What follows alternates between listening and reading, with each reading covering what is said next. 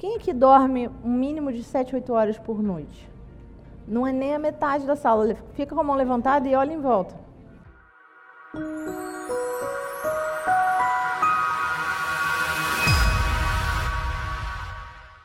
Eu, quando era advogada, eu dormia 3 a 4 horas por noite. E eu falava para todo mundo, mas eu só preciso de 3 horas. Eu acordo ótima. 6 horas para mim é muita coisa. Eu quando eu durmo 6 horas, eu fico maravilhosa. O jovem, ele tem um pouco isso, né? De querer é, forçar o seu limite, entender até onde eu posso ir sem morrer. Né? Quantas noites eu posso virar? Quantos dias eu posso passar sem comer nada? Jo jovem tem essa ideia retardada de desculpa se você estiver aqui adolescente, mas a gente aqui da mais velhinha, a gente sabe que a gente já fez. Eu sei que vocês já fizeram isso também. Experimentos com o seu próprio corpo. E o que eu estou propondo é exatamente isso. Vocês voltem a fazer experimentos com o seu próprio corpo, mas agora com uma cabecinha um pouquinho mais, com mais noção e sejam cientistas de vocês mesmos, sejam gerentes da sua própria energia. Você tem o dever de gerenciar a sua energia. Então, se no meio da tarde você está se sentindo com energia em baixa, você não está conseguindo mais prestar atenção no seu trabalho, não está conseguindo focar, igual a nossa amiga que falou, ah, às vezes eu não consigo ficar focada numa coisa. Muitas vezes não tem nada a ver com a sua capacidade de focar numa coisa, muitas vezes é só porque você comeu um almoço e um café da manhã que não te ajuda em nada a gerar energia e ficar focado e a se concentrar. O seu corpo está tão desesperado para digerir aquele almoço muito louco que você comeu que ele não consegue focar naquela tarefa que está ali na sua frente. Quem é que já passou por isso? Vai no, na churrascaria na hora do almoço e depois não sabe por que não consegue ficar concentrado de tarde no trabalho. Sei por que não consigo dormir.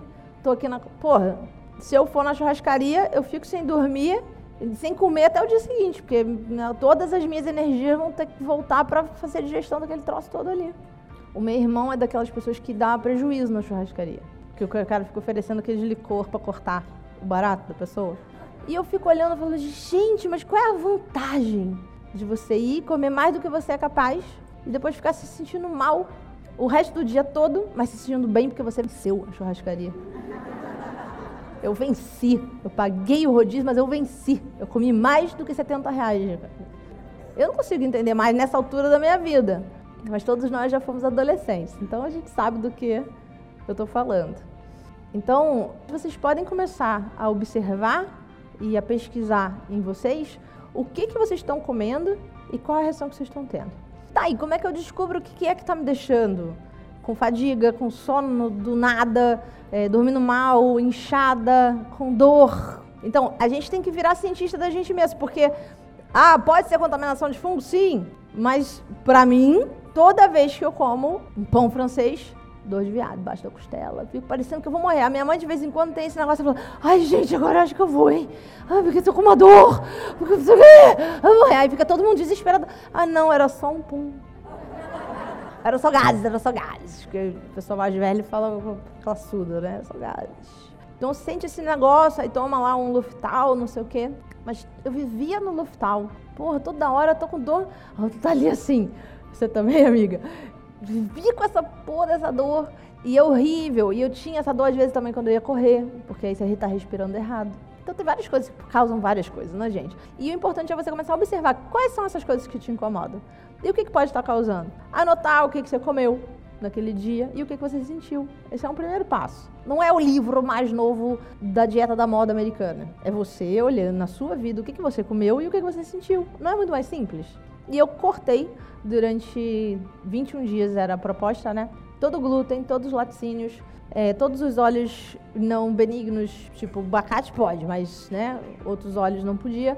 Coisas oleosas, óleos bons, óleos do bem, pode. Só não pode, né? Óleo de soja, esses óleos esquisitos. Óleo de coco pode. Aí tirei todos os óleos ruins, ovos, açúcar. E aí, quando eu falava para as pessoas que eu estava fazendo isso, as pessoas falavam, mas o que você está comendo? Eu, gente, tô comendo o supermercado inteiro em volta, né? Tô comendo muita comida. Quem acompanhou essa época aí nos meus stories, olhar minha geladeira, parecia uma floresta. Era, tu, era um brócolis inteiro por dia. Aí minha, minha coach falava assim, ó, oh, é, brócolis que eu foi assim, é pra você comer uma árvore toda, tá?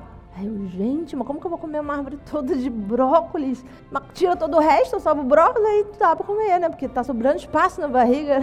E aí tirei tudo por 21 dias. Quando eu ia palestrar, fui palestrar lá no Luz da Serra, lá no sul. Lá fui eu com a minha bolsinha. Quem viu no Stories sabe que é verdade. Fui lá com a minha bolsinha. Tinha café da manhã, almoço e janta. Café da manhã, almoço e janta. Todos os dias, tudo certinho lá. E olha que quando você vai palestrar assim na venda dos outros, tem café da manhã, almoço e janta, gostoso pra caramba. Sala VIP, não sei o que lá, salgadinho, chocolate na sua cama. Lá fui eu com a minha bolsinha. E aí, o que, que eu descobri? Fiquei maravilhosa, 21 dias, tudo mudou. Não sentia mais dor nenhuma, dormia maravilhosamente bem. Minha pele ficou outra pele, meu cabelo ficou outro cabelo, minhas unhas pararam de quebrar, parei de sentir todo tipo de dor, de não sei o que lá. Desinchei, fiquei com uma barriga que parecia que eu tava fazendo três meses de academia. Aquela assim que eu fazia tanta academia e nunca tinha conseguido. Puf, desinchou tudo. E aí, qual era o próximo passo? Agora tem que voltar as coisas, né? Mas vai voltando uma de cada vez e você vê o que, que, dá, o que, que dá a reação. E eu não queria voltar. Aí eu falava pra minha coach, não vou voltar. Eu, não, eu tô com medo. Eu não sei qual que foi, eu não quero comer nenhum mais.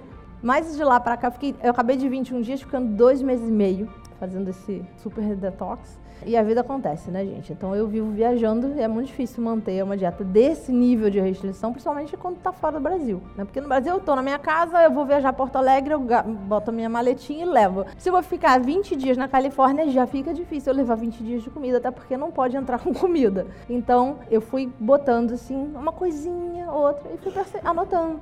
Hoje eu comi isso aqui, e aí voltou aquela dorzinha, não sei o que lá. Hoje eu comi isso aqui, e a calça não tá fechando direito. Inchou. Hoje eu comi não sei o que lá, e eu não tô dormindo bem. Ou comi tal Essa semana eu comi tal coisa, e a minha pele ficou toda estourada de novo. Então, vocês não precisam fazer uma mega restrição, mas vocês podem começar a observar e a pesquisar em vocês o que, que vocês estão comendo e qual a reação que vocês estão tendo.